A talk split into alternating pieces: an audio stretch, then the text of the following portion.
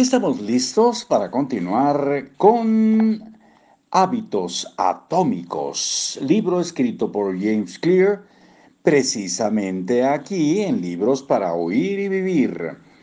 Cuando se trata de hábitos, el aporte clave es la dopamina. Es liberada no solamente cuando experimentas placer, también cuando lo anticipas. Los adictos a las apuestas tienen una descarga de dopamina justo antes de hacer una apuesta, no después de que ganan. Los adictos a la cocaína obtienen una dosis de dopamina cuando ven la sustancia, no después de que la ingieren. Siempre que puedes eh, predecir que una oportunidad se convertirá en recompensa, tus niveles de dopamina alcanzan un grado máximo debido a la anticipación. Y cuando la dopamina se eleva, lo mismo ocurre con tu motivación para actuar. Es la anticipación de la recompensa, no su obtención, lo que hace que nos pongamos en acción. Es muy interesante saber que el sistema de recompensas que se activa en el cerebro cuando recibes una recompensa es el mismo sistema que se activa cuando anticipas dicha recompensa. Esta es una de las razones por las que la anticipación de una experiencia suele sentirse mejor que su obtención. Cuando eres niño, pensar en la mañana de Navidad puede ser mejor que abrir los regalos. Cuando eres adulto, soñar despierto acerca de tus siguientes vacaciones puede ser más disfrutable que estar realmente de vacaciones. Los científicos se refieren a esto como la diferencia entre desear y gustar.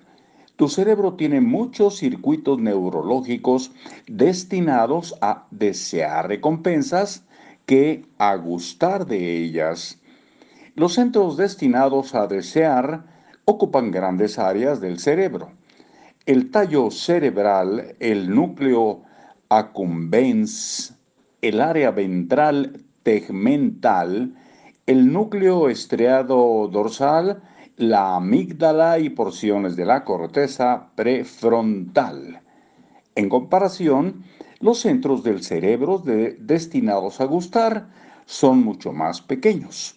Usualmente se les llama centros hedónicos y están distribuidos como pequeñas islas en todo el cerebro.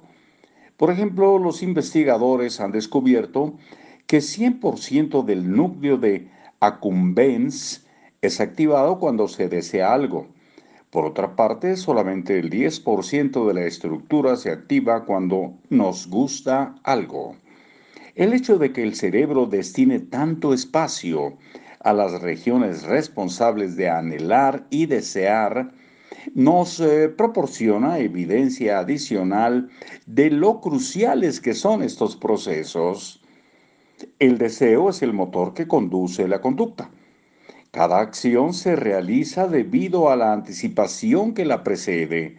El anhelo es lo que nos conduce a la respuesta.